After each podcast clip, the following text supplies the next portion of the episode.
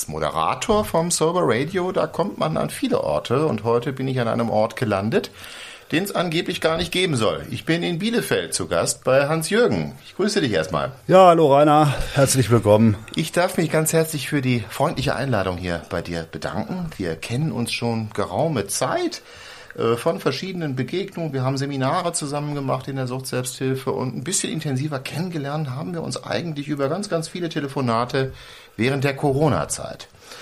Und äh, ja, mein Informationspool über dich ist relativ groß, aber was möchtest du über dich erzählen? Naja, ein bisschen so von, äh, wie fing alles mal an in der Sucht? Äh, wer bin ich denn überhaupt? So, ja, so als äh, sehbehinderter oder blinder Mensch. Was ist denn da alles so passiert, dass ich jetzt so in der Suchthilfe gelandet bin? Äh, ich denke, da können wir doch mal drüber reden. Da kommt mit Sicherheit eine ganze Menge zusammen. Ja. Äh, schwerstbehindert, das ist ein Kapitel von dir, aber nur, du hast viele andere Facetten. Du bist ein sehr engagierter Mensch, äh, bringst dich heute sehr, sehr stark auf vielen Ebenen ein. Übrigens nicht nur in der Sucht-Selbsthilfe. Aber du hast natürlich auch noch eine Geschichte, die beginnt viel, viel früher, als das Thema mit dieser Sehbehinderung noch gar kein Thema für dich war. Und äh, vielleicht können wir da ruhig mal ansetzen. Das hat sehr früh begonnen bei dir, der Kontakt zum Suchtmittel Alkohol. Ja, ich ähm, war zwölf Jahre alt. Da äh, passierte der erste Vollrausch und ähm, zu einer Zeit, wo halt die Eltern über die Folgen nicht, noch gar nicht drüber nach, gar nicht drüber nachgedacht hatten. Äh, sie haben es also zugelassen und äh, ich denke natürlich, dass da der Grundstein gelegt wurde. Es blieb ja nicht bei dem einen Vollrausch, sondern es kam ja einige hinterher, bis es dann mal irgendwann eskalierte. Und da war schon klar, dass das Kontrollsystem in meinem Kopf da kaputt gegangen ist, weil ich war ab dann auch ein Trinker mit Kontrollverlust. Das war dann bis, äh, ja, es ging also immer exzessiv und dann wirklich bis zum Stillstand der Augen, kann man sagen. Das äh, das war halt so. Ja. Also das hat deine Jugendzeit demnach schon sehr, sehr stark geprägt, wenn ich das richtig verstehe. So, so ist das. Ähm, auch sicher konnte ich mich da immer, da ich ja noch zur Schule ging, äh, ein Stück weit rausziehen mit äh, längeren Pausen, so ein oder zwei Jahre, aber dennoch war der Grundstein gelegt. Das zog mich da also immer wieder hin. Ähm, und dann, wie gesagt, gleich so exzessiv. Das ging wirklich, äh, ich habe das Ende nicht gesehen. Ja, es ähm, wirklich bis zum Umfallen.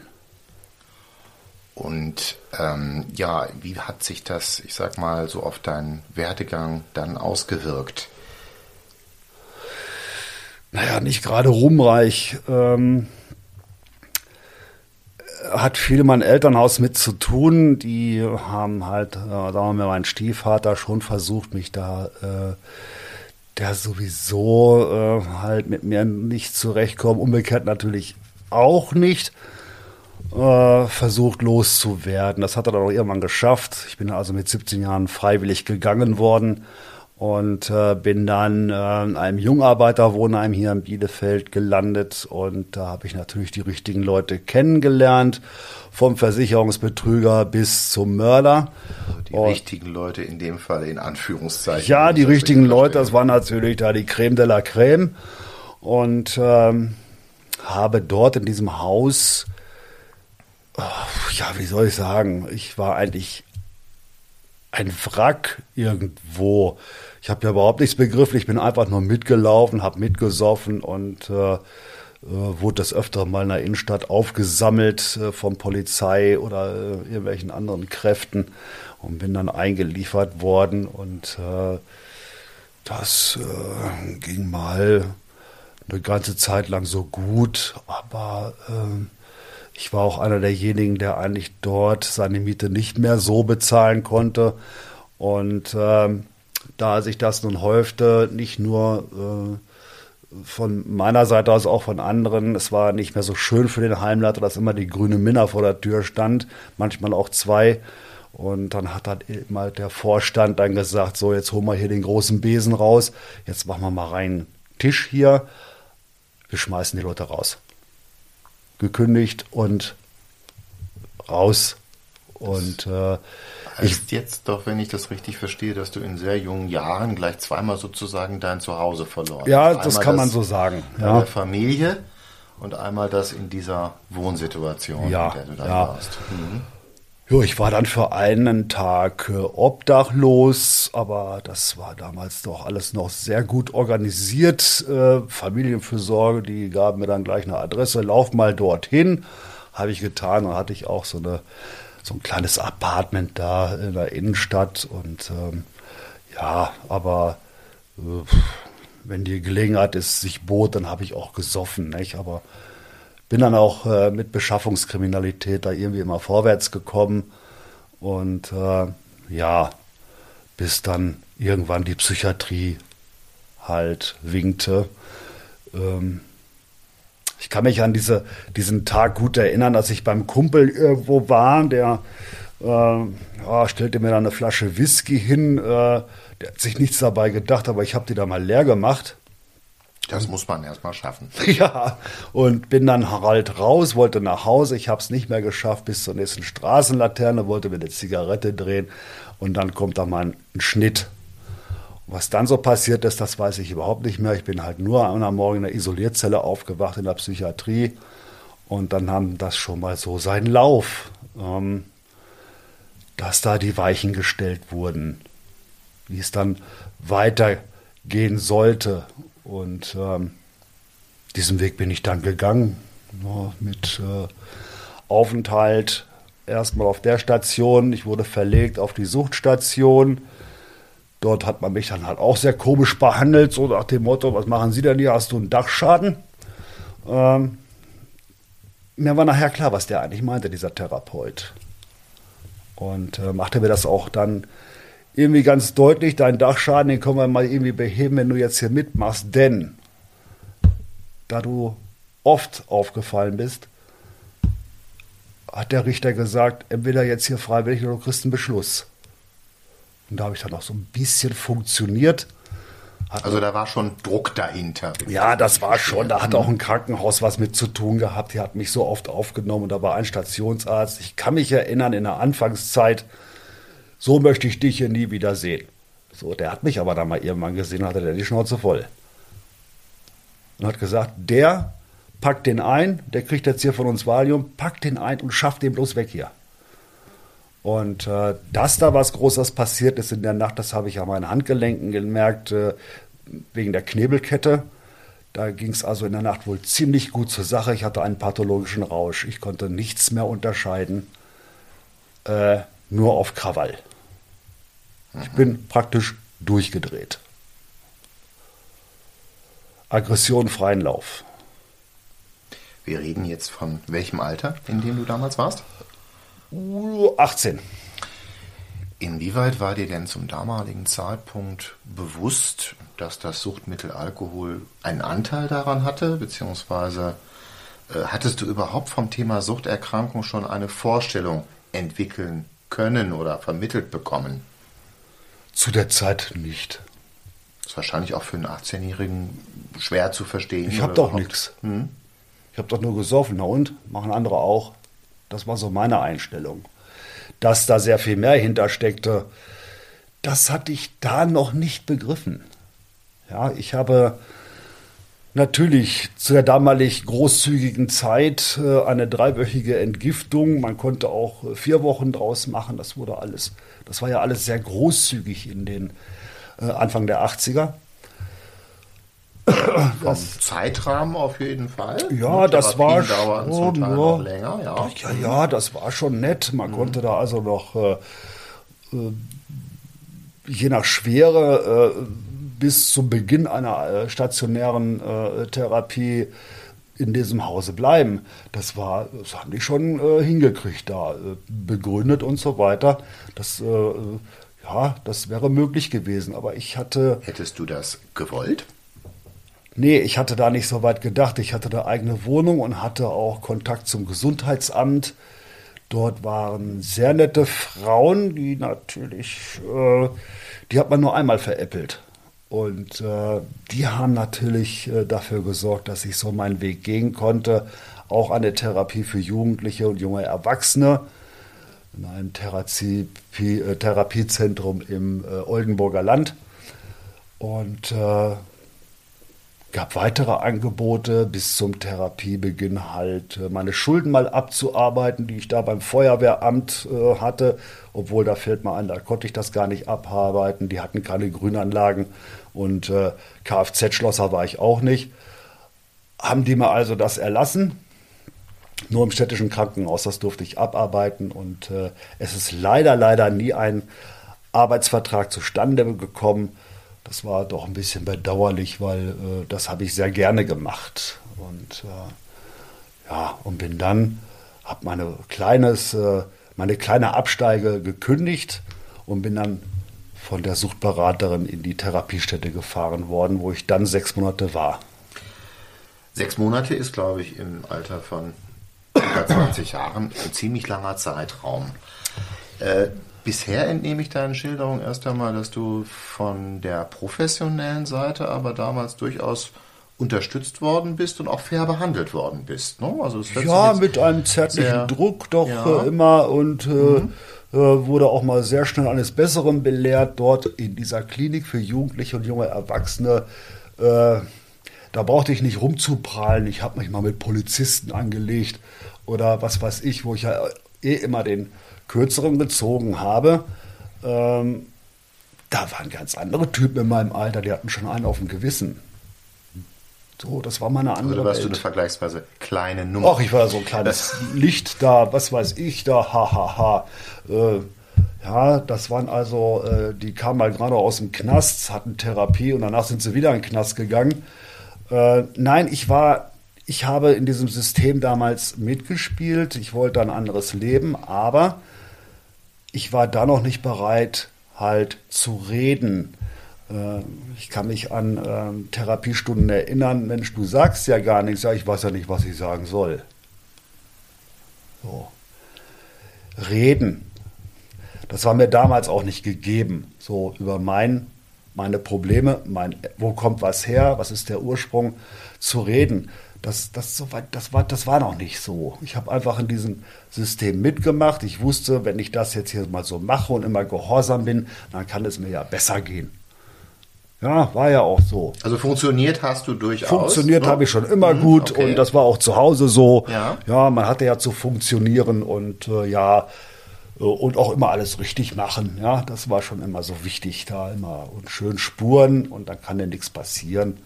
Das heißt, ja. du hast die anderen zufriedengestellt oder versucht, andere zufriedenzustellen.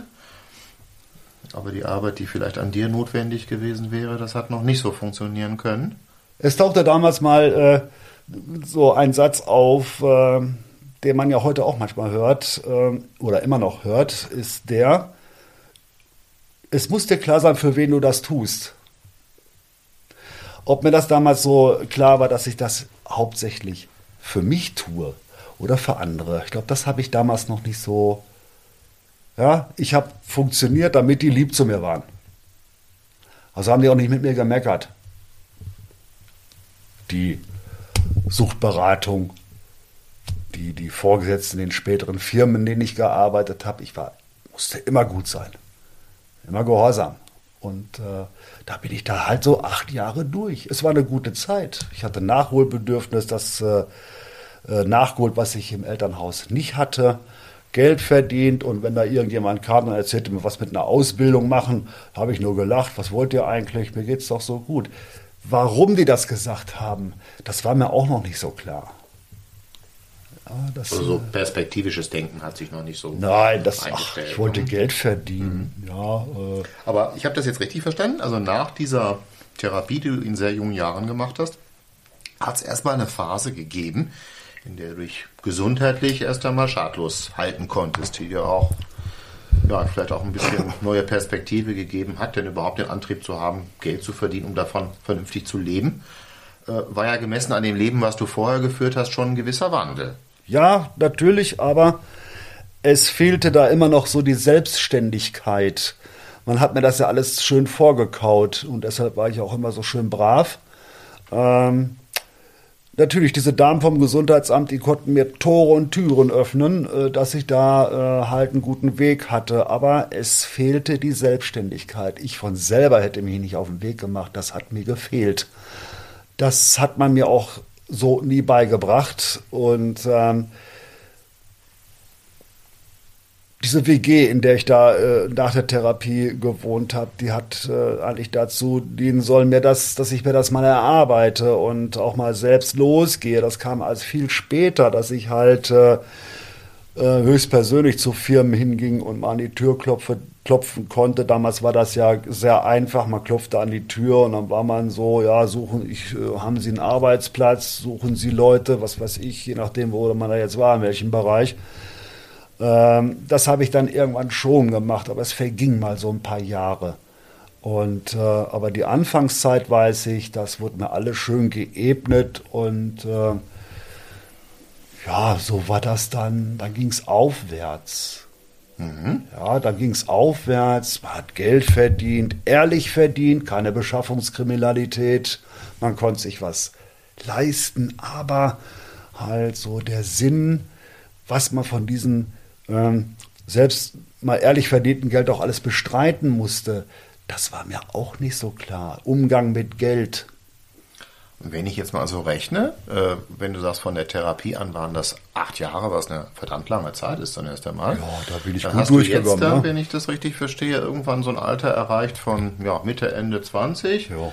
Wo dann bei vielen Menschen irgendwo dann so der nächste Lebensabschnitt beginnt, vielleicht irgendwo auch mit Familie gründen und anderen Zielen. Hat sowas bei dir damals auch eine Rolle gespielt?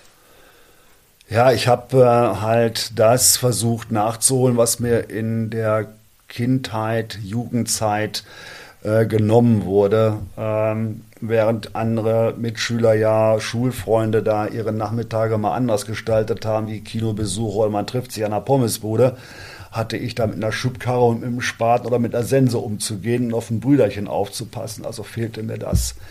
Und äh, das kam später erst äh, äh, zum Tragen, dass ich das äh, mal mir erarbeiten musste und äh, ich lange Zeit halt damit zu tun hatte, mal alleine in ein Lokal zu gehen, ähm, äh, in eine Kneipe oder in eine Disco, da kam ich gar nicht drauf, da hatte ich viel zu viel Angst vor. Das, also auch das, was. Die Selbstbewusstsein hatte ich noch gar nicht. Das, mhm. das, ähm, aber dazu nochmal die Frage dann auch ganz konkret.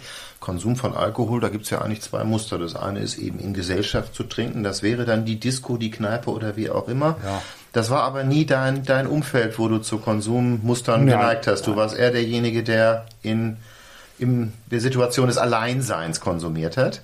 Ja, oder eben halt äh, dann damaligen Freundeskreis, ähm, was keine Komasäufer waren, die waren alle sehr vernünftig und äh, da ist das dann nie passiert. Das wurde wahnsinnig gut akzeptiert, weil man mich ja auch kennengelernt hatte, so im Alkoholrausch. Und das ist eine gute Sache, was du dann machst. Ey, toll, dass du was an dir machst und so. Und so mhm. ging das dann weiter. Weißt du heute noch, wie du dich im Alkoholrausch verändert hast? Gefährlich ruhig. Mhm. Ja, also. Gefährlich ruhig, das.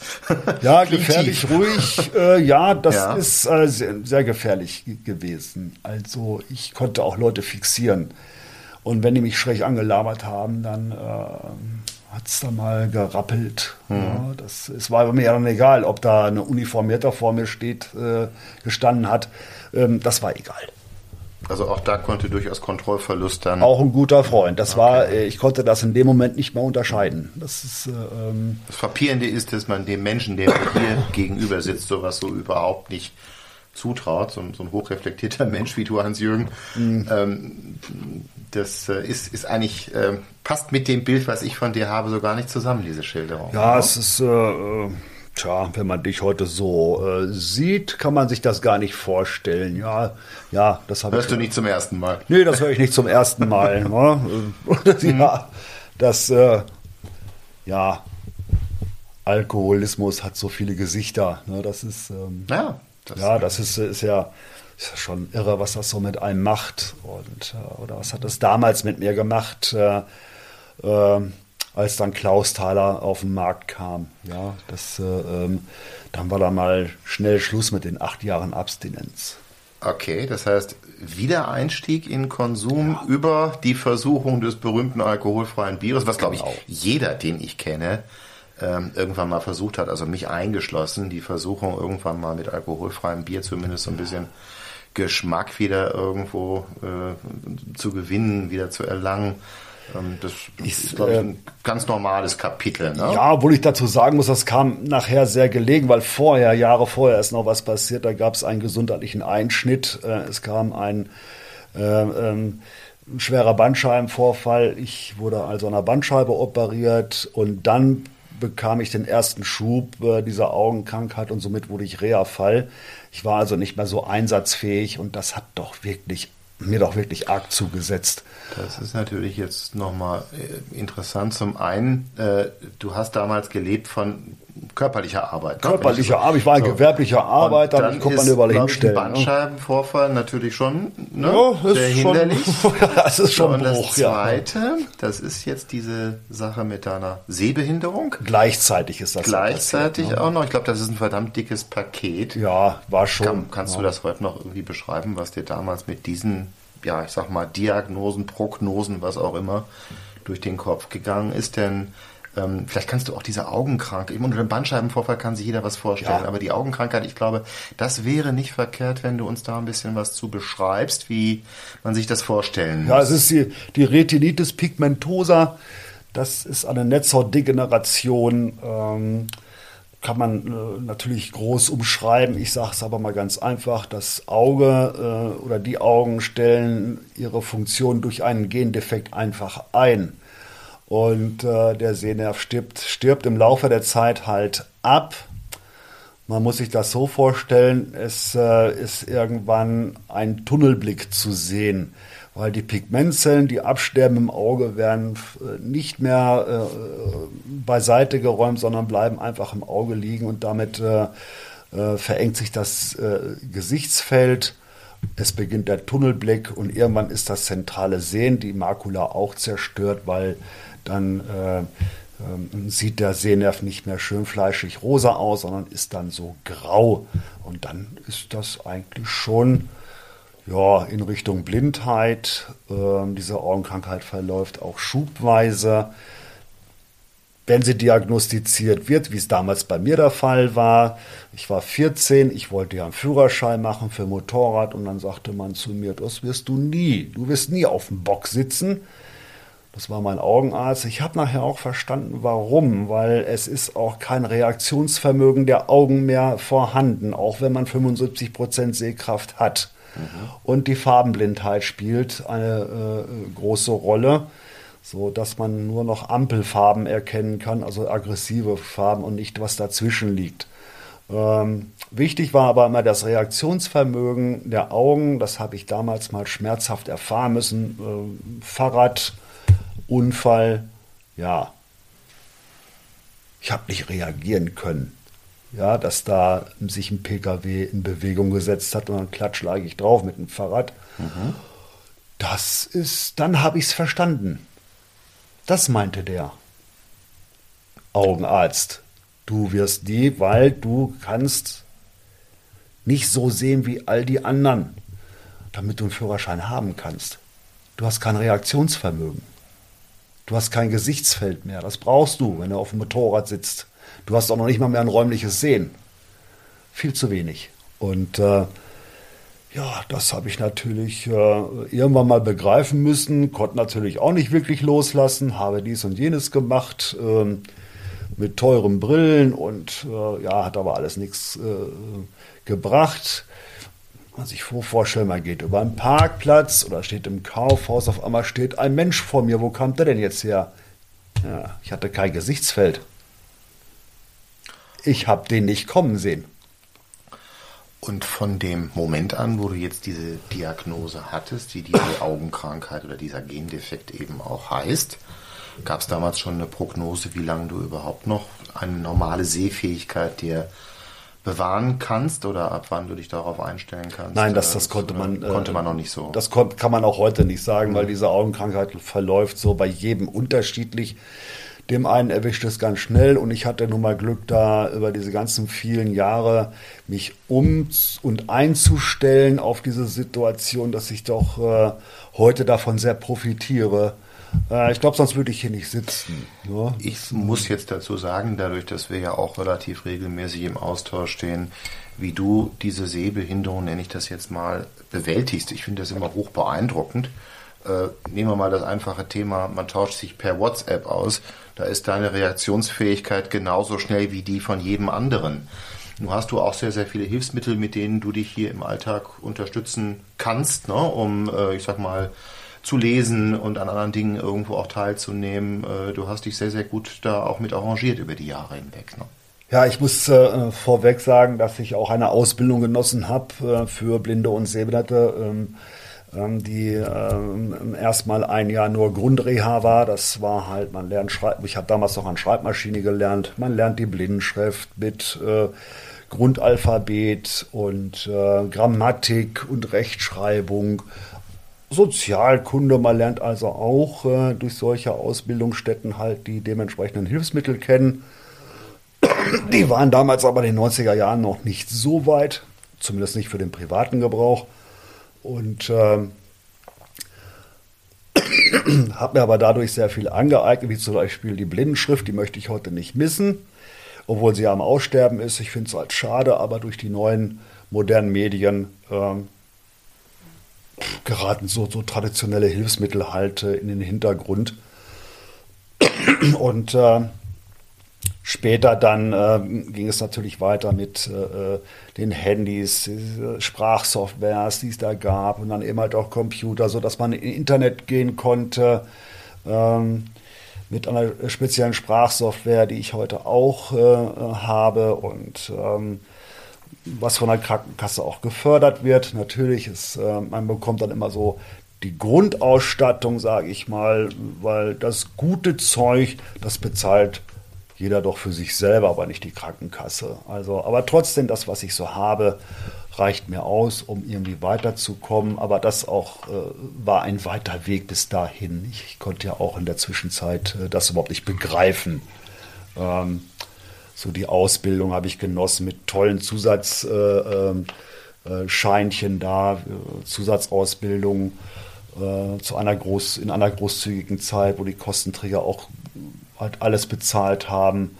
Und äh, ja, auch da spielte natürlich der Alkohol eine sehr wichtige Rolle. Das war auch Begleitung, aber es hat länger gedauert, ähm, loszulassen, zu sehen, was passiert da mit mir, was ist da eigentlich passiert. Es ist ein, ein, ein ja, ich sag mal, es konnte mir damals, ja, das war klassisch, äh, wunderbar eine tolle Ausbildung genossen, trotz der Sauferei. Wir haben unsere Leistung gebracht, einen Arbeitsplatz in Aussicht.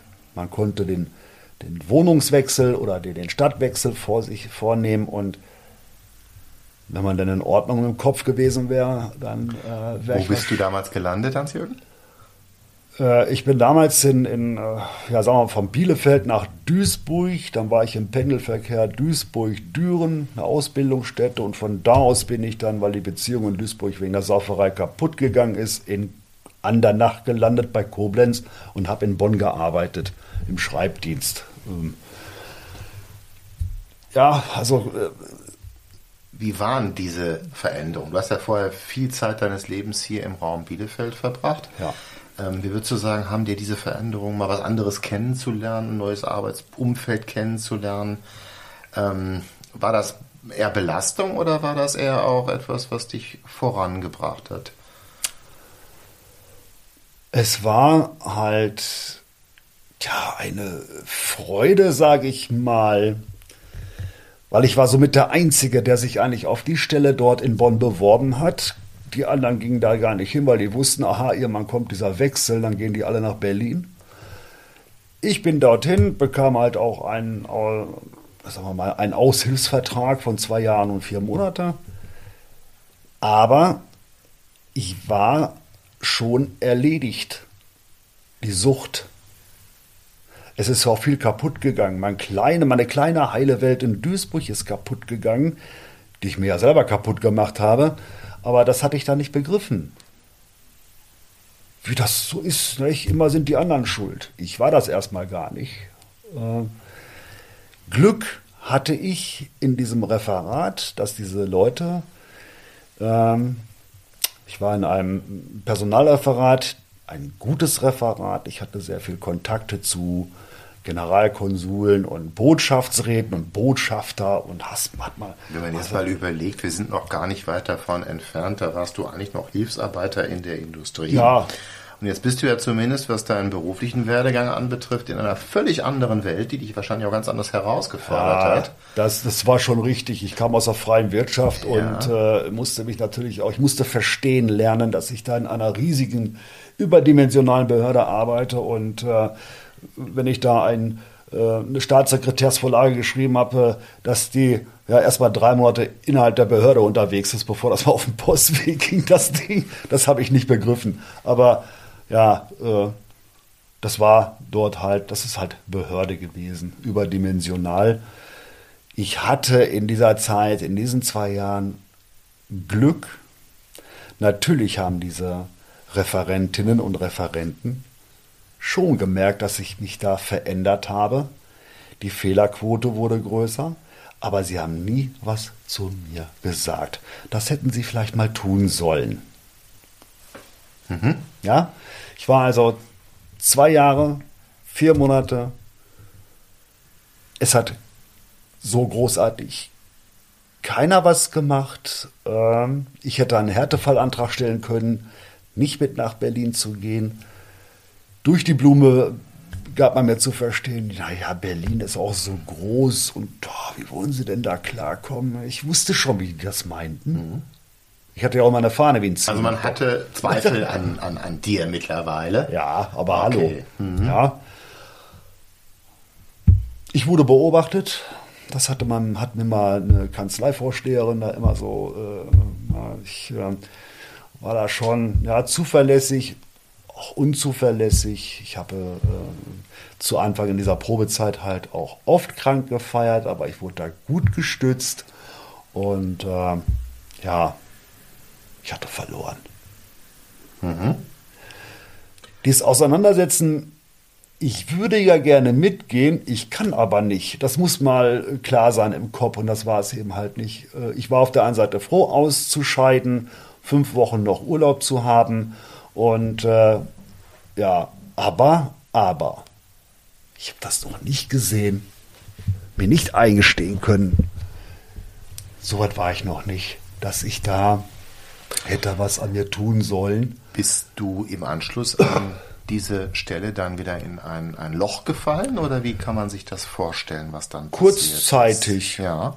In diesen fünf Wochen. Ich habe äh, ähm, mir jemanden zur Hilfe geholt. Das war damals ein blinden Führhund, wo ich dann dachte, ja, dann bist du nicht alleine, durch den kriegst du ja auch Kontakte, der wird dir helfen. Ja, natürlich, das kam auch zustande. Ich bekam dann diesen blinden Hund, aber ich hatte vorher mal eine Aufgabe, da mein Hausarzt mir schon sagte, Mensch, du hast aber mal ganz schön gefeiert, was? Und da wusste ich jemand, ey, sieh zu, dass du runterkommst, ähm, sonst wird das hier nichts mit dem Hund wenn die da spitz kriegen, ja, die Blindenführungsschule, weil man wurde ja auch erstmal eingeladen, dass man sich kennenlernt, dann bekam man auch diesen Hund da äh, mal zum Kennenlernen, äh, wie kommt man so miteinander klar, haut der Hund ab oder äh, was weiß ich. Ähm, Hattest du Erfahrung schon irgendwie im Umgang mit Hunden oder war das Nein, man hatte, äh, ja, die merken ja schon diese Tiere, dass mit allem was nicht stimmt und blinden Hunde sind halt auch noch eine Ecke sensibler und ja. äh, Hunde sollen eine empfindliche Nase haben. Oh ja, ja, ja und äh, merken eben halt auch in der Regel, dass mit allem was nicht stimmt ja. und okay. das ging durch. Ich war dann irgendwann so weit nach vier Wochen, dass ich mich so einigermaßen wieder regeneriert hatte und äh, der Hund kam und 14 Tage bei mir mit Trainerin in dieser Stadt Andernach und dann wurde da trainiert und ich merkte, buh, äh, ist eine Menge zu tun. Äh, so an dir, konditionsmäßig, aber das habe ich dann irgendwann alles hingekriegt, weil der Hund will ja raus. Ja, das war ein altdeutscher Schäferhund, äh, jung, äh, der wollte mal raus, egal ob das regnete oder nicht. Und äh, so ging das dann los. Aber irgendwann kam auch wieder die Sucht. Also, wenn ich das richtig verstehe, zunächst mal war das, war diese neue Herausforderung für dich auch, auch ein Gewinn, die du auch bewältigen konntest, aber es hat noch nicht ganz gereicht irgendwo. Nein, hat nicht ganz gereicht. Die Kneipe mhm. hat äh, immer gewunken. Okay. Und ähm, da Musstest du das dann abbrechen mit dem Hund oder wie muss ich mir das Ich habe ähm, meine Pflichten erfüllt. Ich habe immer dafür gesorgt, dass ich aus der Kneipe rechtzeitig rauskam, weil ich wollte mit dem Hund noch gehen. Natürlich habe ich auch immer gemacht. Da hatte ich ja morgens meine Ruhe.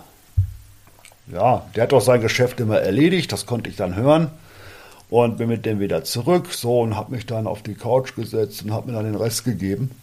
Und anderen Morgen hatte ich aber meine Ruhe, weil der wollte nicht so früh raus. Äh, äh, gab es halt nicht. Und äh, es war die Steigerung wieder da mit dem Alkoholkonsum. Und ähm, ja, irgendwann kam halt das Arbeitsamt, äh, ja, Integrationsmaßnahme, möchten Sie denn noch mal? Und ja, mache ich mit. Und äh, da habe ich den Hund dann, weil ich wusste, in dieser Ausbildungsstätte ist das nicht so toll für Blinden, für Hunde, die sind da ganz schön eingeschränkt und äh, das äh, wäre nicht so gut gewesen für das Tier. Und außerdem war das das Jahr 2000, na, 1999, 2000, ja auch 2000, wo das mit dieser Hundeverordnung dann sehr stark war wo ich arg zu kämpfen hatte, weil es war halt immer ein altdeutscher Schäferhund in der Beistatistik Nummer eins. Da sorgte ja die Presse für. Und das war nicht so einfach.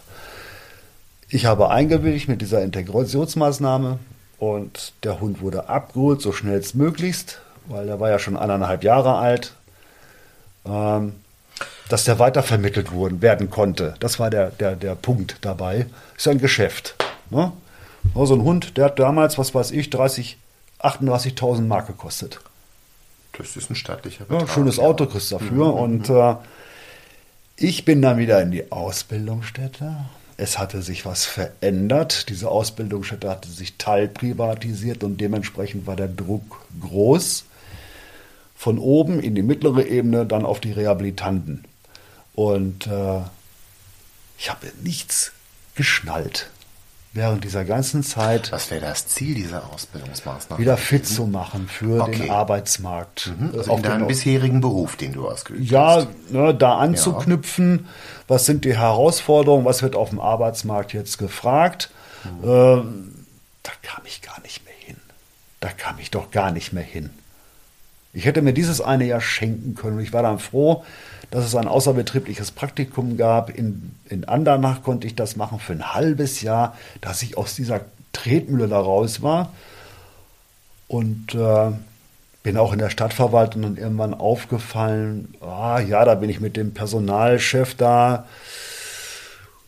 Oh je, ähm, aneinander gerasselt oder was ist ja, passiert? Ja, ich hatte einen Termin bei ihm und ich hatte das irgendwie, äh, hatte ich da was anderes im Kopf und dann äh, stand er so da und äh, ich verneinte das wieder so, ähm, so nach dem Motto, nö, das stimmt ja gar nicht, war eine andere Uhrzeit und dann legte er einmal ganz kurz los, wie auf dem Kasernhof, ganz laut, sie hatten einen Termin und dann kam hinterher, also Herr Viehberg, in unserem Hause muss man schon aufpassen. Warum trinken Sie? Ja, also hier in unserem Hause reagiert man da sehr empfindlich drauf. Und auch da wusste ich nachher, wer das denn wohl war. Wer da so empfindlich reagiert. Ich wusste es nachher. Egal. Aber immerhin hatte jemand den Schneides anzusprechen. Ja, irgendwo durch sämtliche Abteilungen, was weiß ich. Okay. Und äh, ja das Praktikum war beendet und dann hat es auch nicht mehr lange gedauert. Hast du das als Niederlage empfunden? Aber ja, hm. klar, das war die Niederlage. Natürlich immer einfach. Was wollen die von mir? Ja, ich war derjenige.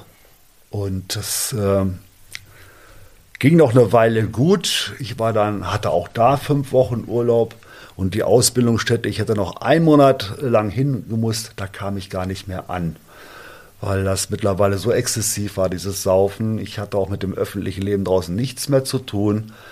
habe mir Bierkästen sogar mit dem Taxi besorgt. Ja, 40 Mark für eine Kiste Bier, egal, muss rein. Und äh, der Hausarzt hatte mich auf dem Kicker. Der hatte da was gesehen auf der Leber und ansonsten so, naja,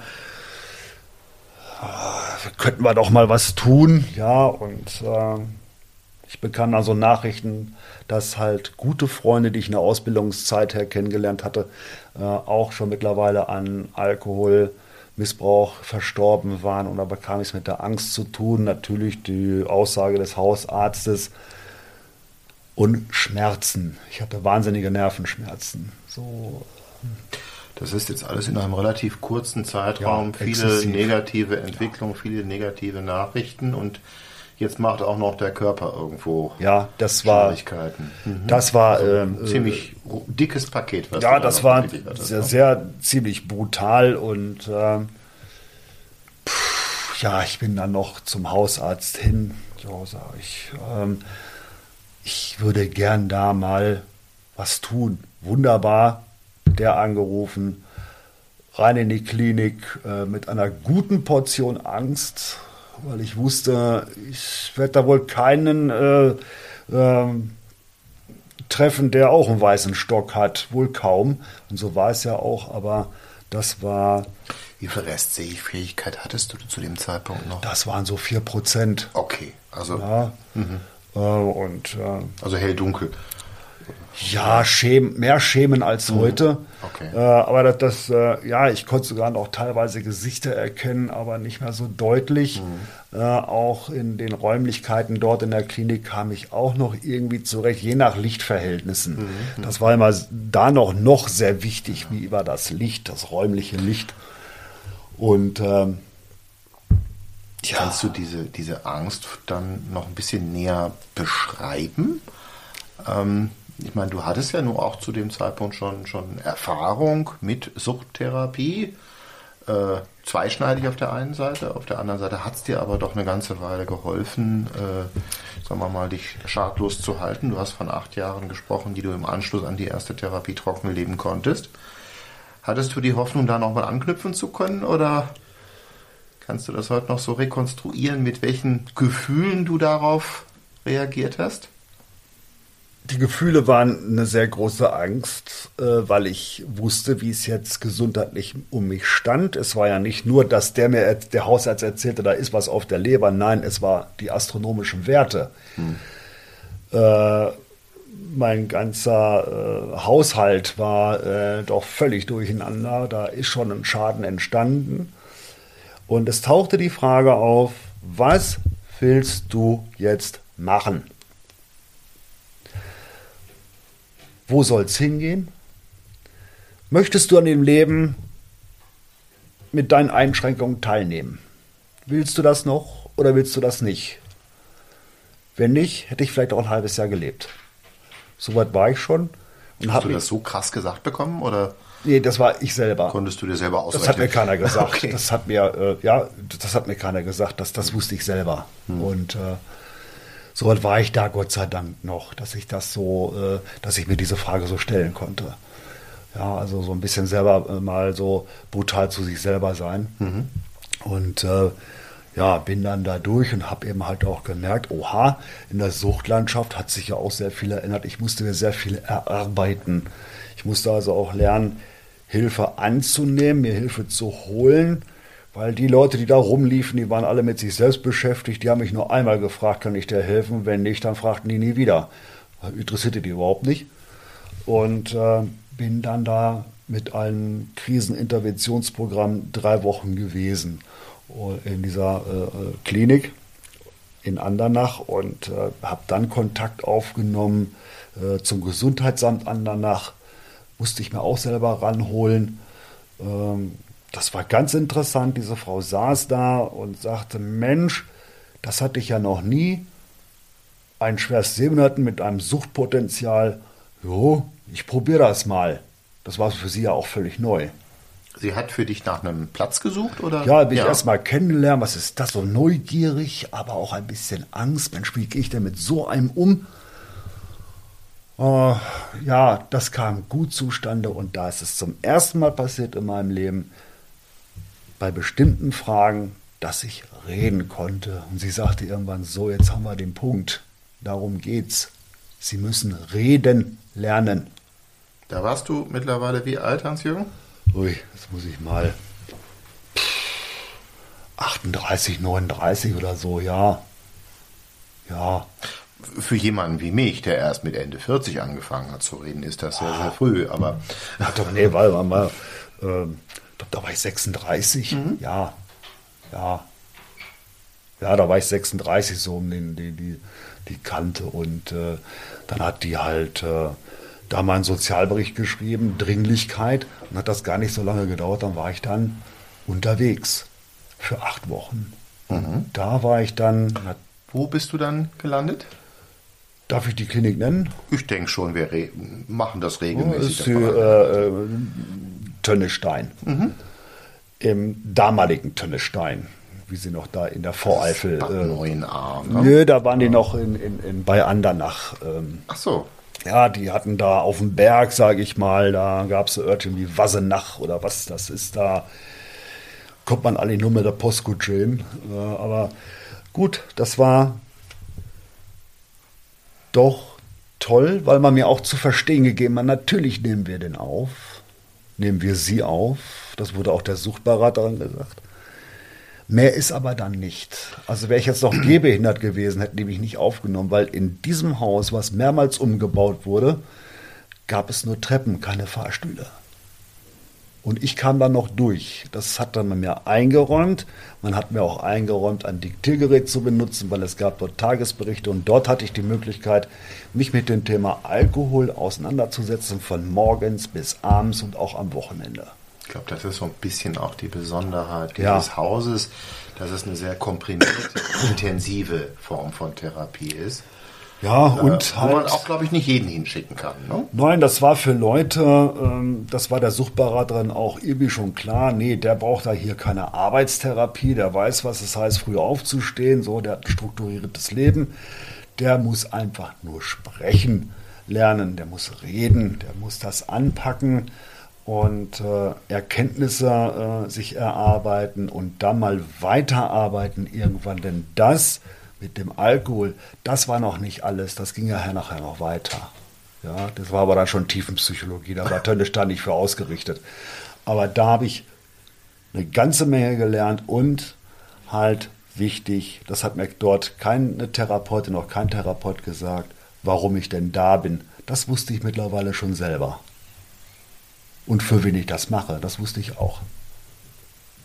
Also ich, was für mich dann hat die Dame von dem Gesundheitsamt, die du eben erwähnt hast, aber in relativ kurzer Zeit viel sozusagen bei dir bewegen können schon. Ja, was, was, das ist, es war aber mal eine Bereitwilligkeit. ja, also aber eine andere, mit, ja, eine andere Bereitwilligkeit. Was, ja. Eine andere Bereitwilligkeit, jetzt hier nicht zu funktionieren. Nein, nein, nein. Gut zusammengepasst zu dem Zeitpunkt. Ja, das war jetzt hier nicht dieses, dieses, dieses, äh, ja, ich muss ja funktionieren. Nein, nein, das war was ganz anderes. Das war ganz was anderes. Das war diese Freiwilligkeit. Ey, ich muss ja was bewegen, sonst wenn ich jetzt noch mal ganz kurz zurückgehe zu dem Punkt, den du eben geschildert hast, nachdem du aus dieser ähm, Rehabilitationsmaßnahme äh, wieder raus warst, das war ja wirklich so ein, so ein absoluter Tiefpunkt offensichtlich. Ja. Äh, da wieder Lebenswillen zu entwickeln, ja. das scheint ja ganz gut funktioniert zu haben. Ne? Ähm, ja, ich sag mal, dieses, du, der Junge muss reden. Äh, das klappt ja trotzdem nicht so auf, auf Knopfdruck, denke ich mal. Ne? Nein. Das Und acht Wochen Therapie gehen auch relativ zügig rum. Ähm, naja, ich ähm, zügig rum, das war dann schon irgendwann mal, kriegt man ja immer mal einen Lagerkoller. Auch da hatte ich, hatte ich mich zu behaupten. Ich, ich musste halt, egal was für dumme Sprüche da kamen, der Blindfisch da oder was weiß ich, da musste ich drüber stehen. Das war schon mal ein Stresstest. Mhm. Ja, wie gehe ich mit Stress um? Das ging ja nachher ja. nach der Therapie noch weiter. Mhm. Stresstest. So, ja, wie gehe ich denn jetzt mit meiner Außenwelt um? Ähm, politisch hatte sich was verändert. Ich musste auch in dieser Klinik mit diesem Sozialdienst da mal klarkommen, die mich da mal irgendwie ja mit Nachsorge irgendwo reinpacken wollte, wo ich sagte, ey, so geht das hier nicht. Äh, ja, ich können sie nicht irgendwo reinpacken. Das ist schon speziell, was da bei mir abläuft. Muss ja was Zugeschnittenes sein. Ja. ja kannst du mich dann irgendwo, irgendwo hin vermitteln ähm, oder irgendwas in die, die Wege leiten. Da ist, äh, sind so einige Sachen mal zu beachten. Das hört sich so an, als wenn du den Anspruch entwickelt hättest, also auch tatsächlich jetzt mal dich in den Vordergrund zu stellen und nach ja, dem zu suchen, ja, was, so. was, du brauchst. Ne? Weil ich weiß, was okay. weil ich da zu dem Zeitpunkt schon wusste, was passieren kann, wenn man das nicht tut. Das sind nämlich, dann hat man wieder den Rückwärtsgang drin. Mhm. Und äh, deswegen war ich ja nicht da. Ich äh, wollte ja vorwärts kommen, aber auf die Feinheiten achten. Nicht einfach irgendwo im System da mitschwimmen und das, was ich vorher immer so schön gemacht habe, das sollte jetzt mal nicht so sein. Nämlich äh, mal bedächtig da rangehen an die Sache und sich nicht da rumschuppen lassen, nur weil die ein Häkchen machen wollen. Äh, war nicht. Und so bin ich halt irgendwann ja, ein bisschen ehrenhaft entlassen worden und äh, merkte da aber auch schon nach diesen acht Wochen, ey, ich bin ja noch nicht fertig. Die Schmerzen sind noch nicht weg. Diese zufriedene Abstinenz. Ja. ja, das gab es zu dem Zeitpunkt noch nicht. Man sagte mir zwar dort in der Klinik in Tönnestein, das können wir hier nicht haben mit der Kindheit, das geht hier nicht, das ist Tiefenpsychologie. Bitte mach nach uns weiter. Was ich dann auch gemacht habe. Äh, äh, unklassisch. Das war die Pro Familia in Koblenz, die mir geholfen hat, ein äh, Sozialpädagoge. Ja, der, das war ja nun klasse. Das war nun klasse. Ja. Also du hast in der Therapie dann die Anregung bekommen, an ja. welchen Baustellen du noch weiterarbeiten ja. kannst oder musst oder sollst. Ähm, unabhängig davon, dass es ja erst einmal auch eine Aufgabe ist nach der Therapie, auch äh, sich vom Alkohol weiterhin fernzuhalten. Das ist ja noch eine zweite ja. äh, Angelegenheit gewesen, ne, die auch ja nicht aus der Welt war. Auch da diese, diese Stresstests, mhm. so wie gehe ich denn jetzt wieder mit diesen Behörden um? Es hatte sich ja was verändert. Antragstellung, Arbeitslosengeld und so weiter und so fort und äh, Schikaniererei und, und, ach was weiß ich. Ne? Wie gehe ich damit um? Wie gehe ich denn mit meiner Existenzangst um? Ja, mit anderen ja. Worten, gesundheitlich warst du jetzt einigermaßen wiederhergestellt, ja, aber die Probleme um dich rum waren ja damit eigentlich alle aus der Welt. Ne? Ja, ich hatte noch lange mit den Folgen des Alkoholismus zu tun. Ich mhm. war ja, was weiß ich, äh, Treppen hochzugehen, da hätte mich ein 80-Jähriger zehnmal überholt, äh, weil ich ja voller, äh, die Gelenke und so weiter voller Wasser und das musste ich mir alles erstmal so rausarbeiten und das hat ein halbes Jahr gedauert. Dann konnte ich wieder ganz normal gehen. Und aber die anderen Geschichten, so kopfmäßig, Stressbewältigung, ähm, äh, Existenzangst, muss ich die haben? Ich musste diese Ruhe mir mal, äh, diese innere Ruhe mal äh, erarbeiten, das mal alles nicht so eng zu sehen. Es gibt irgendwo eine Möglichkeit, irgendwo wird sich eine, ein Tor öffnen, wo du halt äh, ja, nachher ging es auch, auch da wieder Hilfe holen. Es kam Hartz IV, da bin ich reingerutscht. Und was für ein Dilemma. Ähm, Stichwort innere Ruhe gewinnen. Ähm, Gab es auch da Anregungen aus diesem Therapiezusammenhang mit, ich sag mal, Methoden, dass du was kennengelernt hast, was dir dabei hilft? Oder war das auch noch eine Aufgabe, die dich überwiegend danach beschäftigt hat. Denn ich sag mal, Stichwort Achtsamkeit ist ja auch etwas, über das wir uns äh, heute gerade noch mal auch ein bisschen ausgetauscht haben. Wichtige Sache letztendlich, aber das äh, ist ja auch eher so eine jüngere Entwicklung ja, in der Behandlung ja, ja. von Suchtkrankheiten, äh, die Patienten darauf aufmerksam zu machen und da auch Angebote zu entwickeln. Ne? Achtsamkeit, ja, ähm, darauf zu achten, was macht das, was machen die äußerlichen Einwirkungen mit mir. Ähm, die Ruhe zu bewahren, äh, bedächtig ranzugehen. Das war einer, der ja immer irgendwie funktioniert hat, gar nicht so einfach. Und das musste ich halt auch lernen. Ey, bleib mal locker. Ja, ähm, hol dir Hilfe und so weiter. Hat auch gut geklappt. Natürlich bin ich schikaniert worden da ein bisschen, aber auch da konnte ich mir Hilfe holen. Das war mein damaliger Vermieter. Ähm, tat mir ja ein bisschen leid um die Frau beim Amt, aber da ist dann der Kopf gerollt. Ähm, gut, ich habe mich halt gewehrt, weil so geht's nicht. Und äh, bin dann weitergegangen und äh, bin auch bei der Gewerkschaft gelandet, wo ich schon ewig Mitglied war und habe die mal gefragt, ey Leute, habt ihr meine Lebenssituation erzählt, auch das, was mal passiert ist. Und äh, ja, kommen Sie mal vorbei. Hatte Glück, dass ich an einen äh, Gewerkschaftssekretär äh, gelandet bin, der das mal so dann in die Hand nahm. Ein kurzes, äh, ein halbstündiges Gespräch geführt, so, dann machen wir das jetzt mal und dann wollen wir mal gucken. Ja, dann haben wir so seinen Gang. Und irgendwann drei Jahre später, nach, äh, es folgte da eine, eine teilweise Erwerbsminderungsrente, äh, wo ich auch gefragt wurde, jo, wir haben jetzt mal so einen Teilerfolg, möchten Sie weitermachen, weil da ist doch Potenzial drin. Naja, ja gut. Hab eingewilligt. Ich habe mich da rausgehalten, weil da hatte ich sowieso keine Ahnung von. Und dann haben die mich ein bisschen geknebelt. Und der von der Gewerkschaft sagte, ja, das machen die eigentlich immer. Und dann kommen die mit sämtlichen Gutachtern und immer schön zeitknapp, dass man ja fast keine Zeit mehr hat, das einzuhalten. Äh, nein, das war nicht so. Und die haben sich dann irgendwann ein Eigentor geschossen bei der Rentenversicherung, weil die haben mich genau zu ihren Gutachtern geschickt und die kannten mich, weil es ging ja um die Augengeschichte. Und da haben sie da mal ein Gutachten geschrieben und äh, das ging nicht mehr anzufechten. Und ein paar Klauseln in diesem Bewilligungsbescheiden sollte in dieser Zeit der Antragstellung sich intensiv um Arbeit bemüht äh, worden sein, ist das vorzulegen. Ansonsten ist diese Rente umzuwandeln. Das war der Satz. Peng. Den habe ich nie gewusst als Laie. Habe ich auch nie nachgelesen. Aber das war so. Natürlich habe ich mich, ich bin zweigleisig gefahren. Rentenantrag, habe aber noch Reha-Sachen äh, weitergemacht, weil die beim Arbeitsamt Andernach, die wussten auch nicht mehr, was sie mit mir machen sollen. Wir können sie nicht immer in die Integrationsmaßnahme schicken. Was machen wir dann danach? Ja, so weit waren die ja schon, die waren ja nicht mehr so großzügig. Und äh, ich habe nicht mal damit gerechnet. 2005 kam ein Anruf von der Gewerkschaft. Bingo. Die Rente zur vollen Erwerbsminderung war durch. Ich war froh darüber, habe erkannt, für mich, jo, jetzt ist der Weg frei, jetzt kann ich planen. Weil die existenzielle Sorge nicht mehr Genau, so und keinem interessierte, mhm. wo ich hinfahre und wo ich meine Zeit verbringe und wie viel mhm. Geld ich auf dem Konto habe. Äh, das interessiert jetzt mal keinen mehr.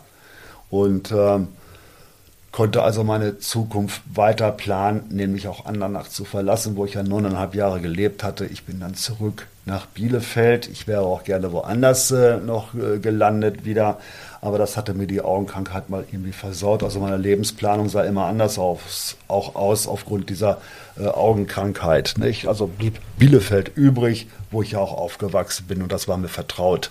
Mhm. Ja, und äh, auch eben mal zu sehen, ich habe da in diesem in dieser Ellenbogengesellschaft nichts mehr verloren. Natürlich ist es richtig, wenn ein Mensch mit äh, Behinderung aus dem öffentlichen Arbeits öffentlichen Dienst ausscheidet, der findet so gut wie gar nicht mehr zurück. Das ist so. Und das musste ich akzeptieren und ich musste meinen Zustand akzeptieren, dass ich da die Leistung gar nicht mehr bringen konnte. Jetzt hattest du ja, ich sag mal, massive Veränderungen dann innerhalb eines relativ kurzen Zeitraumes. Zum einen eben hast du dich gesundheitlich wieder ähm, aufstellen können. Ja, ähm, zum anderen aber eben auch die Veränderung, dass du nicht mehr ins Berufsleben in dem Maße zurückkehren würdest. Äh, existenziell warst du damit irgendwo äh, aus dem Gröbsten zumindest raus. Ähm, du hast aber wahnsinnig viel Zeit auf einmal gehabt, ne? Ähm, hätte ja. man jetzt, äh, was, was hat das letztendlich bewirkt? Denn eins weiß ich, du bist heute ein sehr aktiver Mensch, der, glaube ich, irgendwo auch keine Langeweile kennt. Ne? Du nimmst viel am, am Leben teil, bist viel unterwegs äh, und nicht nur zum Vergnügen, sondern du übst auch viele Dinge ehrenamtlich heute aus. Ja, ne? ja. Ich muss dazu äh, mal auch wieder zurückgehen und dann äh, auch dankbar darüber sein, dass ich äh, ich war ja in meiner Endphase der Trinkzeit äh, im neurologischen Endstadium, aber dennoch habe ich es geschafft, mit Zahlen das Spiel mit den Zahlen zurückzugewinnen. Das war ähm, irgendwie weg und äh, war dankbar darüber, doch noch Verstand behalten zu haben, nicht alles kaputt gesoffen zu haben, ähm, dass ich da ja, kommt mir heute immer noch sehr zugute. Du hast ein ausgesprochen tolles Merkvermögen, Ja, ja. das, Das, ist äh, auch das immer ist- eines deiner Markenzeichen, ja. Das ist, äh, ja, da bin ich so, so dankbar, äh, dass das nicht kaputt gegangen ist, dass ich da noch Glück hatte, dass ich äh, das doch so erkennen konnte damals. Und äh, Heißt aber auch, der Geist will beschäftigt werden. der ne? Geist will beschäftigt werden. Das ist ja alles schön und gut da mit dieser vollen Erwerbsminderungsrente, aber es hieß halt, jetzt muss hier eine Tagesstruktur her. Solltest du beibehalten, das hieß eben halt auch morgens mal einen Wecker zu stellen. Sonst äh, döst man da so vor sich hin. Du willst vom Tag noch was haben, äh, gerade auch im Sommer. Ja, äh, klar. Freundeskreis war nicht mehr da. Ich musste also schauen. Ich hatte eigentlich unten in der Altstadt vom, von anderen nach unten am Rhein nichts mehr großartig zu suchen. Äh, Ich musste also umschwenken und äh, der Wunsch war, der wurde immer stärker, wieder zurückzukehren nach Bielefeld. Da, wo die Wurzeln eigentlich sind. Und das hat dann auch irgendwann nach langer Planung, natürlich auch mit ein bisschen Ausprobieren, dass ich mal noch, äh, wie weit bin ich denn jetzt mit der Sehbehinderung? Kann ich noch mal allein nach Helgoland? Ja, da war ich auch noch mal ganz alleine. Das mache ich dann aber auch nie wieder. Fertig. Und äh, muss ich nicht haben.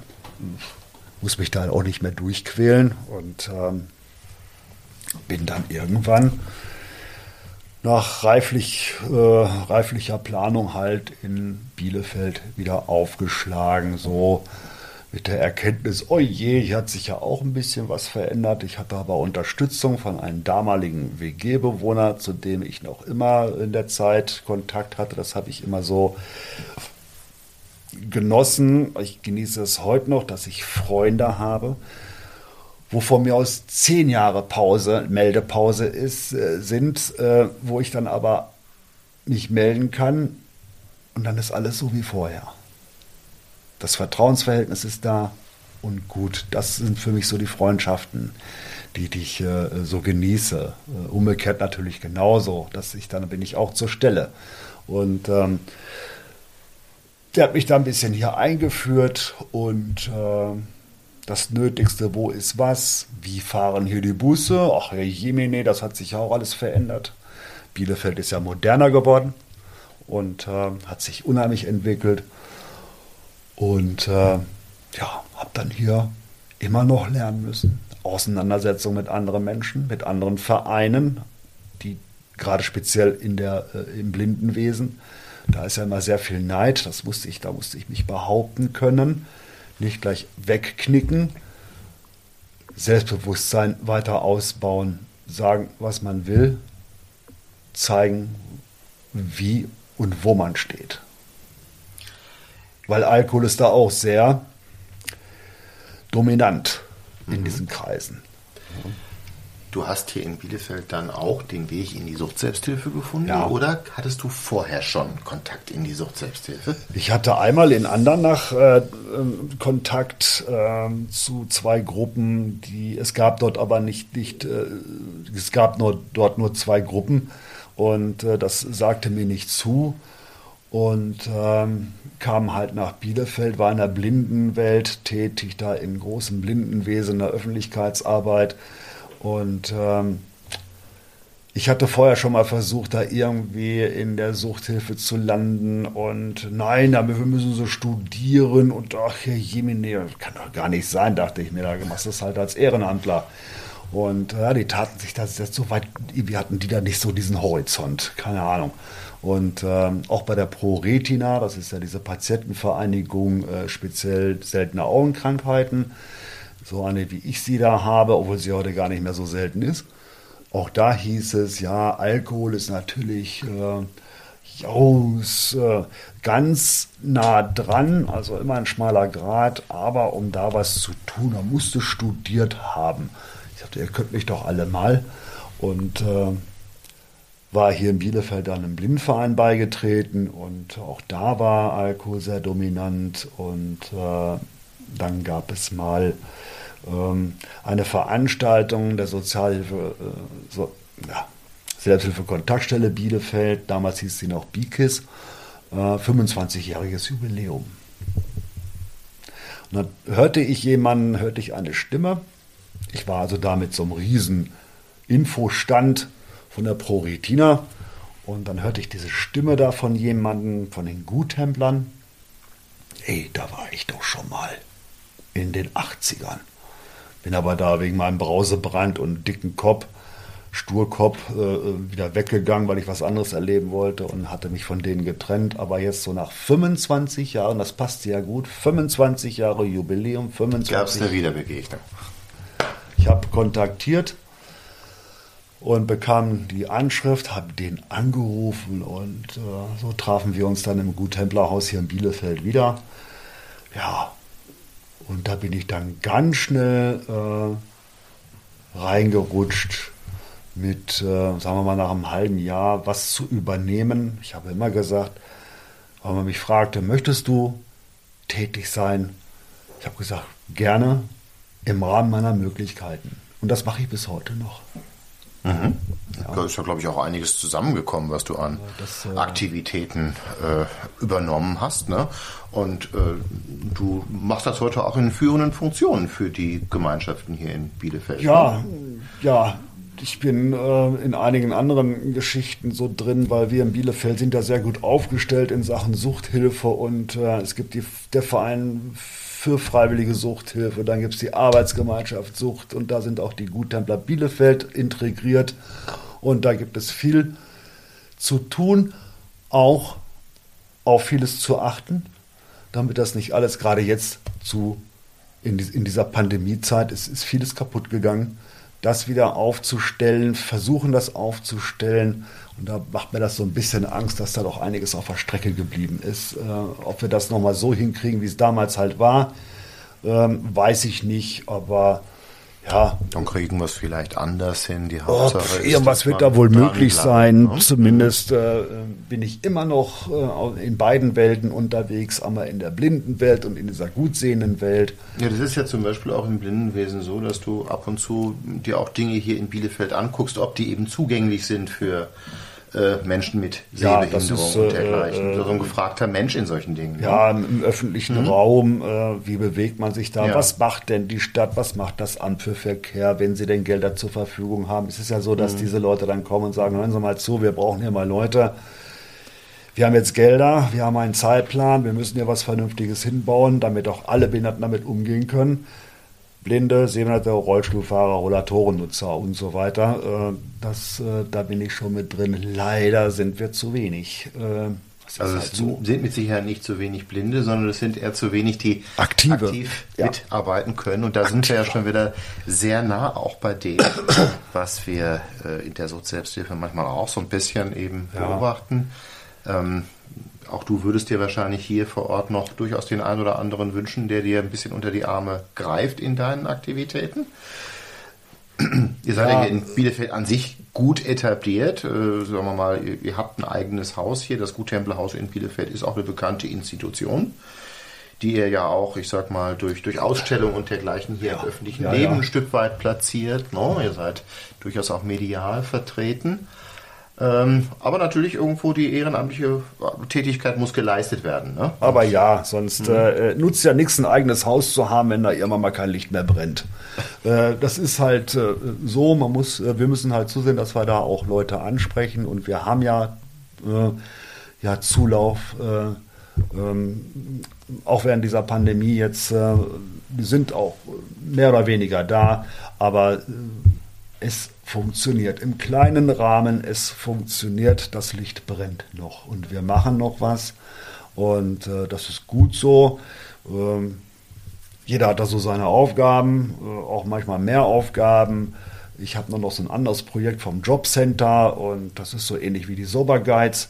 Ähm, ist auch sehr spannend. Ähm, auch da wichtig Achtsamkeit. Äh, was machen denn diese Menschen da?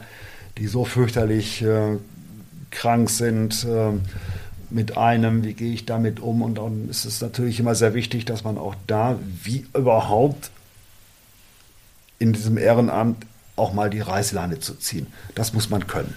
Hm. das vielleicht ganz kurz nochmal erwähnen, weil du hast gerade diesen Vergleich gezogen von dem, was du aktuell hier für das Arbeitsamt machst. Das nennt sich genau wie BEA-Berater, habe ich das richtig Ja, das ist äh, ja. BEA, Berater, mhm. das ist Beraten, Ermutigen, Assistieren. Mhm.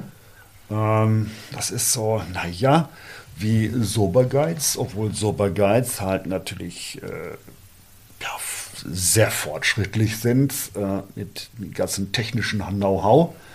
Das ist beim Arbeits-, beim Jobcenter jetzt halt in, speziell in diesem Projekt, da gibt es Telefon, da gibt es Videokonferenz, das hat auch ein bisschen gedauert. Ansonsten lebt aber dieses Projekt auch mehr von diesen Präsenztreffen, die ja sehr wichtig sind.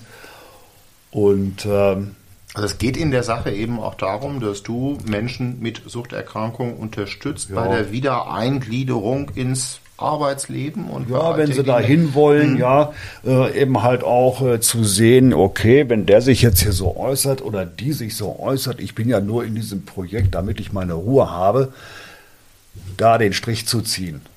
Mhm. Ich kann meine Zeit auch anders verbringen und nicht den da beschäftigen, damit er seine Ruhe hat. Äh, das, das gibt's nicht, aber das entscheidet nicht ich. Ich kann nur sagen, das und das liegt Du begleitest an. das Ganze. Ich bin so ein, mhm. Ja, ist ein bisschen, ich kann jetzt, ja, ich kann auch sagen Genesungsbegleiter oder irgendwie sowas. Ja, auch diese Dinge gibt's, aber es ist auch ganz gut, immer die Unterschiede noch ja, ein bisschen. Ich muss also wissen, so, was habe ich da für Möglichkeiten, was kann ich diesen Menschen da bieten, wie Integrationsmaßnahmen äh, oder sei es Eingliederungshilfen, es gibt ja genug davon. Aber man muss wissen, wo kann man sie überhaupt in Anspruch nehmen, wo kann man ja. sie finden, wie kann man überhaupt dahin kommen. Und ich und glaube, das, das ist, ist, ja in vielen Dingen, wie du gerade gesagt hast, die Parallelen sind durchaus da. Wir bei ja. den Soberguides, wir haben ja. eben auch ein paar Erfahrungen, die wir einbringen können.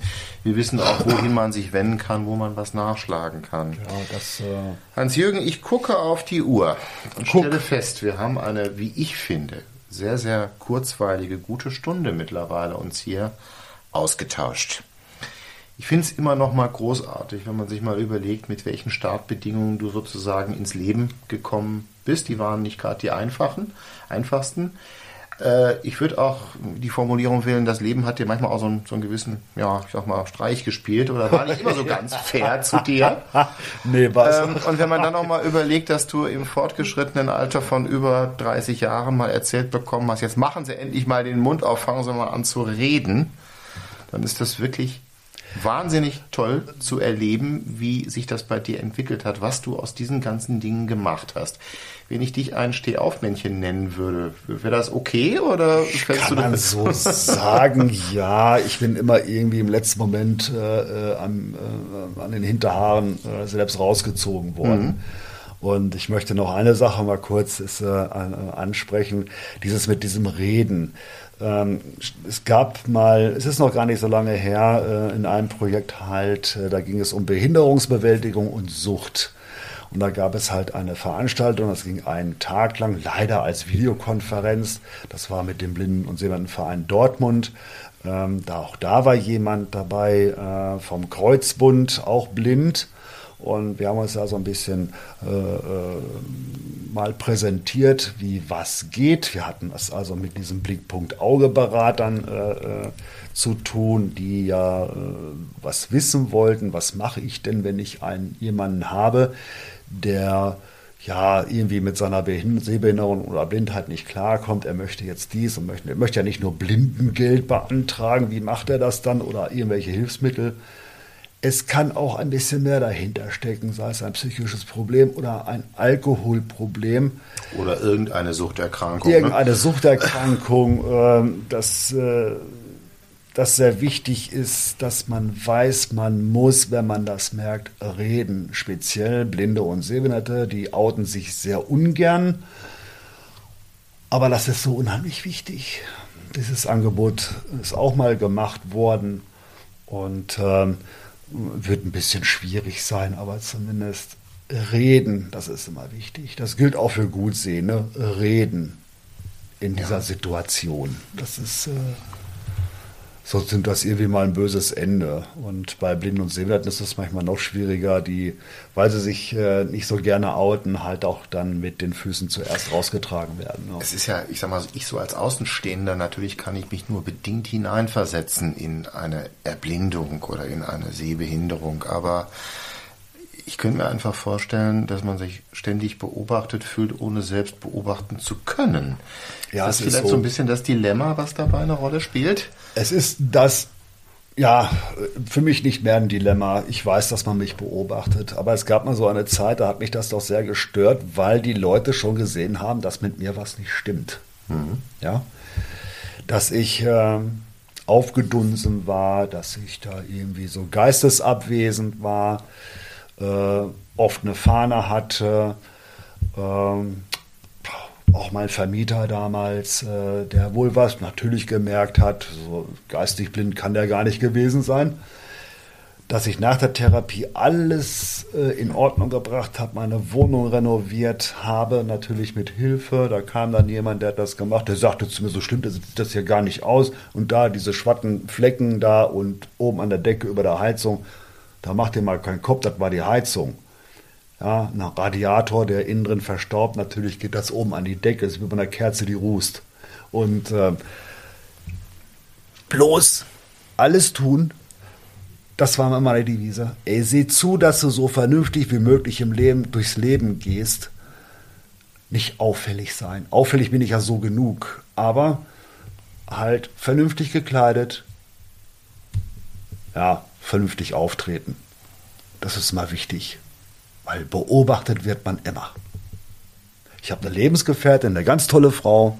Die sagt, ja, die haben wir noch gar nicht erwähnt hier an der Stelle. Ja, die, die, die Astrid, die schon sagt, ja, oh, na, alles schaut dich an. Und wenn du da alleine stehst, schauen sie dich immer noch an. Tja, und haben ein Problem. Sie wissen nicht, wie sie dir helfen sollen, weil sie nicht wissen, siehst du jetzt was oder siehst du jetzt nichts? Das kann ja auch keiner wissen. Nee, ja, man sieht es mir ja auch nicht an. Ich habe also mhm. keine entstellten Augen oder sonst irgendwas und bewege mich doch relativ sicher. Und, äh, aber das ist natürlich auch jahrelanges ich finde, Training. Ne? finde alleine auch schon bewundernswert, äh, wie du dich in der Öffentlichkeit bewegst. Ich meine, wie oft habe ich es erlebt, dass du mit der Bahn anreist ähm, du brauchst relativ wenig Hilfe eigentlich, um im Alltag zurechtzukommen. Du kommst tatsächlich durch die Republik. Du nimmst an, an sehr, sehr vielen Dingen auch im öffentlichen Leben teil mit mehr oder weniger Unterstützung. Aber ich habe es immer wieder erlebt, wenn wir beide mal uns ans Telefon irgendwo schwingen. Erstmal dauern unsere Gespräche in der Regel immer sehr, sehr lange. Und dann sind die meistens am Donnerstag. Und wenn wir dann die Woche Revue passieren lassen, dann, dann schon Wochenende. Ja, Moment, dann erzählst du mir erst einmal, was du in der Woche alles gemacht hast, wo du alles warst, wo du überall teilgenommen hast daran gemessen ist manches Mal das, was ich irgendwo äh, zu erzählen habe, dann vergleichsweise bescheiden, wie sich das ausnimmt. Also insofern erstmal ganz große Achtung, weil ich einfach annehme, dass viele Dinge für dich natürlich auch mit größeren Anstrengungen verbunden sind. Ja, mit mehreren Aufwendungen. Zum Beispiel ja, auch ja, das. Ne? Ja, ja, das ist schon so. Aber äh, der Tag, der ist so schnell vorbei, habe ich festgestellt. und äh, Gut, das ist ja, das ist ja für, für viele, ne? also auch wenn man so im, im Berufsleben steht und wenn man Familie hat und andere Verpflichtungen, ist der Tag auch relativ schnell vorbei. Ähm, aber wie gesagt, ganz großen Respekt davor. Hans-Jürgen, ich könnte dir noch ganz viele Fragen stellen und ich könnte dir auch noch sehr, sehr lange zuhören, weil du hast einfach wahnsinnig viel Interessantes aus meiner Sicht heraus zu erzählen und wir haben diesen Podcast mit vielen interessanten Fragestellungen hier schon gefüllt. Ich finde zwei Dinge ganz, ganz wichtig. Das eine ist nochmal darauf hinzuweisen, also das, was du aus, deinen, aus, aus den Startbedingungen heraus gemacht hast, ist, ist großartig. Das ist wirklich auch ermutigen und ermuntern. Und das ist ja etwas, was wir immer wieder bei den Sober Guides und auch beim Sober Radio eigentlich ähm, so in den Mittelpunkt stellen wollen. Es lohnt sich, was zu verändern. Es lohnt sich, die ja, Dinge anzufassen. Immer, immer. Und was du eben nochmal formuliert hast, das finde ich auch nochmal eine ganz wichtige Sache. Ähm, du hast ja an manchen Stellen darauf hingewiesen, wie wichtig es war, Menschen zu haben, die dir Hilfestellung geleistet haben. Ja. Die haben dir viele Arbeit nicht abgenommen, aber sie haben an bestimmten Stellen dir das Richtige anbieten können, die die richtigen, ja, ich sag mal, Impulse geben können, vielleicht auch mal Dinge eben abnehmen können, die du selber nicht leisten kannst. Und diese Fähigkeit, Hilfe anzunehmen, die ist ja auch etwas, was nicht so ganz selbstverständlich ist. Da hast du dich auch selber, glaube ich, sehr lange auch schwer mitgetan. Ja, ja. Und dieser Lernprozess, ich finde, den hast du ganz toll beleuchtet hier nochmal. Ja. Also sowohl das Reden lernen auf der einen Seite und auf der anderen Seite das Hilfe annehmen. Das wäre so ein bisschen das, was ich so als Quintessenz hier aus diesem Gespräch mitnehme. Aber jetzt würde ich dir gerne noch das Schlusswort überlassen, bevor wir uns verabschieden aus diesem Podcast. Ja, also ich bin, äh, ich habe mich jetzt, äh, das war, hat mir jetzt richtig Spaß gemacht, hier mal so zu erzählen. Und ich könnte natürlich, wenn du sagst, ja, viele, viele Fragen, ich hätte auch viele, viele Antworten. Und irgendwann, glaube ich, machen wir mal so äh, eine, einen Podcast, da geht es mal so vielleicht um die Musik. Was hat die Musik bei mir ausgewirkt? Ich, wenn ja, ich heute da manchmal sitze, bei äh, YouTube bin ich am Forschen. Zu diesen ganzen Liedern und Gruppen, die es ja mal gegeben hat, äh, gibt es immer eine Geschichte. Was hat das alles so mal mit mir gemacht? Da hätte ich auch mal Lust, da irgendwie äh, so einen Podcast. Äh, das ist ja eine unserer gemeinsamen. Ja, das, das, äh, das ne? würde mir noch Spaß machen. So. Nein, ich schade, dass wir keine Musiksendung machen können, aber ja, schade. unsere rechtlichen Möglichkeiten. Nein, nein, nein, aber das hat mir jetzt heute sehr, sehr großen Spaß gemacht und ich, äh, ja, ich hätte mich auch gerne auf die Reise begeben nach, äh, zu dir nach Hause, aber du hast es andersrum gemacht und äh, ja, das ist zustande gekommen und jetzt bin ich mal gespannt, wie es gesendet wird und wie das auch vielleicht ankommt.